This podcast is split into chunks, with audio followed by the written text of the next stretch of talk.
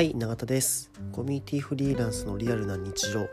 今回で36回目の放送になります。この放送はコミュニティフリーランスとして活動している私永田の日々の話やコミュニティの話をする番組です。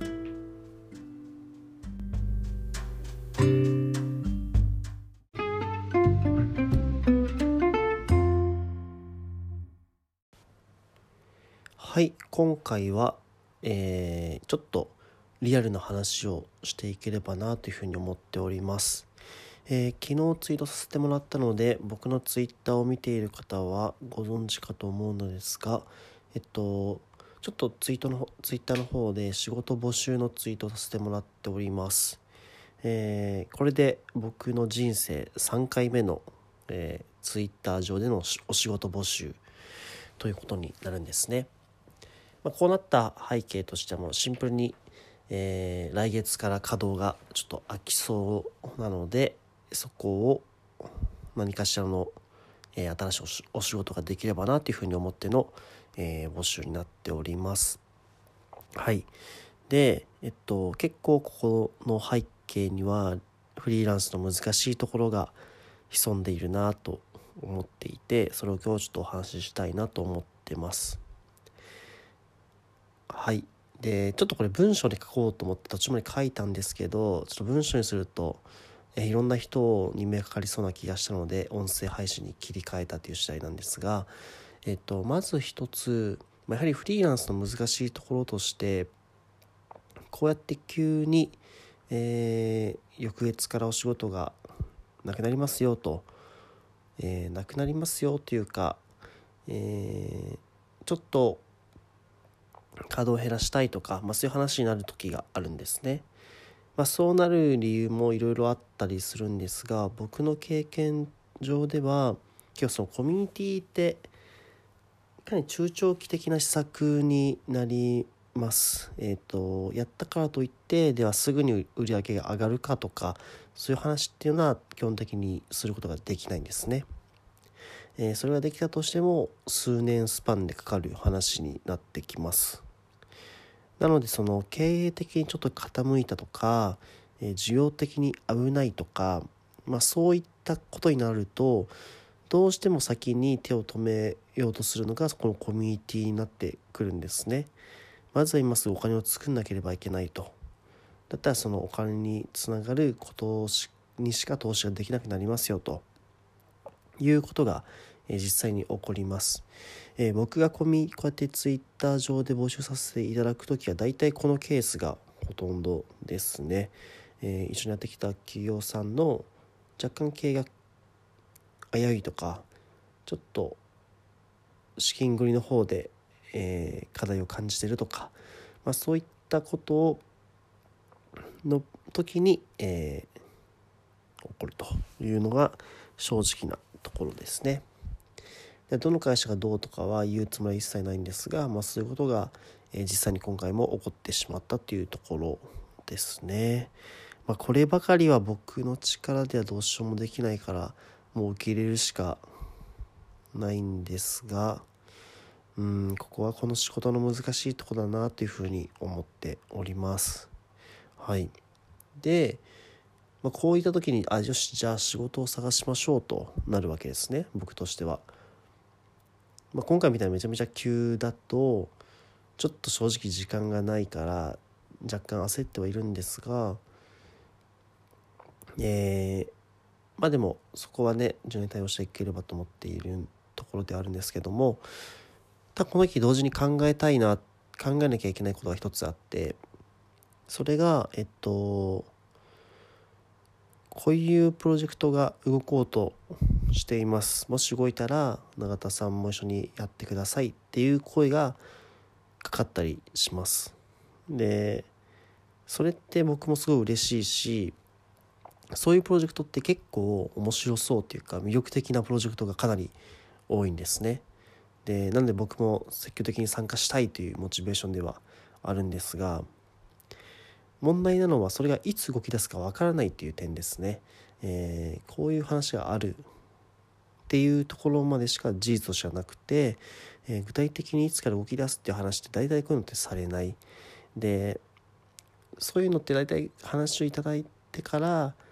なんかかんないですけど3ヶ月後とかまでは動いたりしなかったりします。えー、なのでそういった時にじゃあこのプロジェクトのために自分のリソースを空けといた方がいいのかとかまあとはいえ今直近で仕事したいから、えー、開けて物事考えて余裕はないなとか正直に思うんですね。でじゃあこのバランスをどうしようかなみたいなところはいつもいつも考えているポイントです。いや皆さん他のフリーランスかどうやってんのかなって普通に気になっちゃうんだけどどうなんですかね僕は普通にもう最近はもう聞くようにしましたねそこのプロジェクトどうなってます？みたいな。で正直こうなんですけどえー、新しい仕事追加しちゃって大丈夫ですかね？みたいな話をもう普通にするようにしたんですが、まあ、とはいえでもうんどうすかなって毎回毎回考えていることではありますね。うん。まあ、そこ何倍がちょっと非常に難しいっていうところが、えー、今回のでも改めて、え、感じた点です。はい。っていうところが、えー、今回のすごい感じたとこなんですけどいやでもですねなんかこうやってツイッターとかで募集させていただいて、まあ、すごいなんか温かいコメントいただく、えー、をくれる方がいらっしゃるんですよね。まあ、それがすごい僕は、えー、なんでしょう嬉しいっていうのだと軽いんですけどうんなんか感動をさせていただけるポイントなんですよね。えー、だからそのリツイートだけで終わらすのかその引用リツイートでしっかりその人の言葉を載せてくれるのかでやっぱ全然印象が変わるなと思ってて、まあ、言葉を載せてくれる人たちってやはり日頃から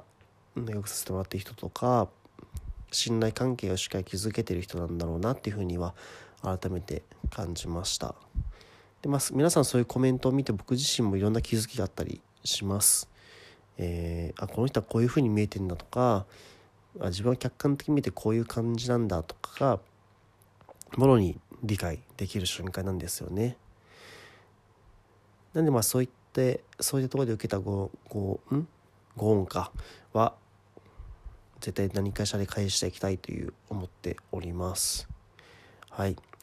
いやでも正直ちょっと今回は不安なところは結構あってですね。えー、まあこういうコロナの騒動の中、えー、新しい仕事がどう見つかるかっていうのは結構不安が強いですね。かといってこれ何もせずにいたら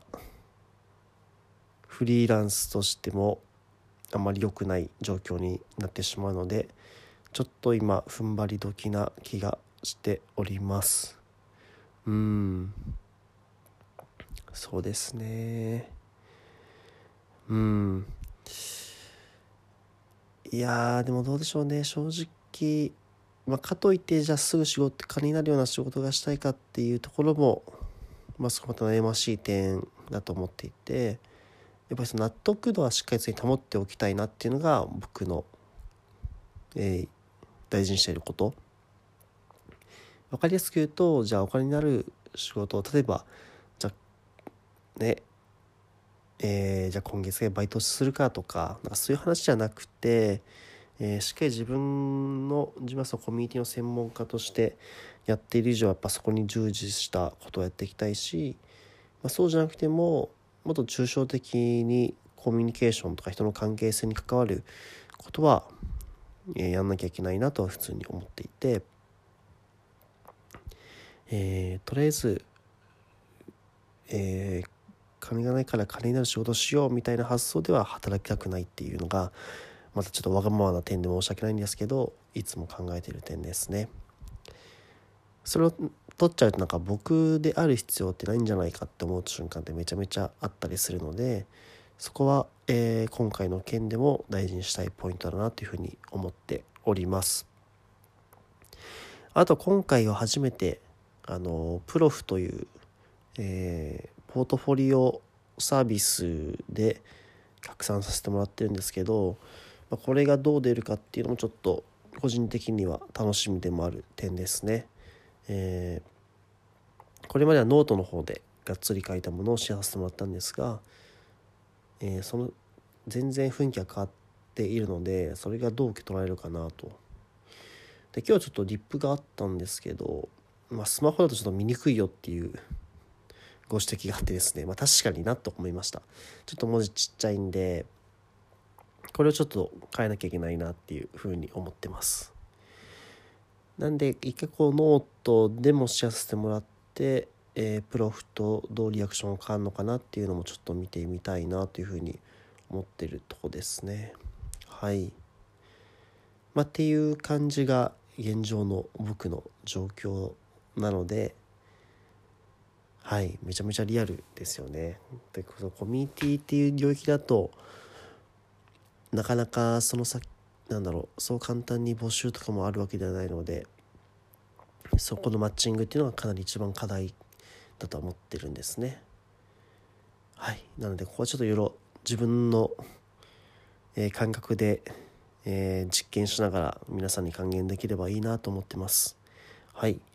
だもしここで聞いてくださる方で、えー、おすすめのお仕事とかあればぜひぜひ、えー、ご連絡いただけると嬉しいなというふうに思っております。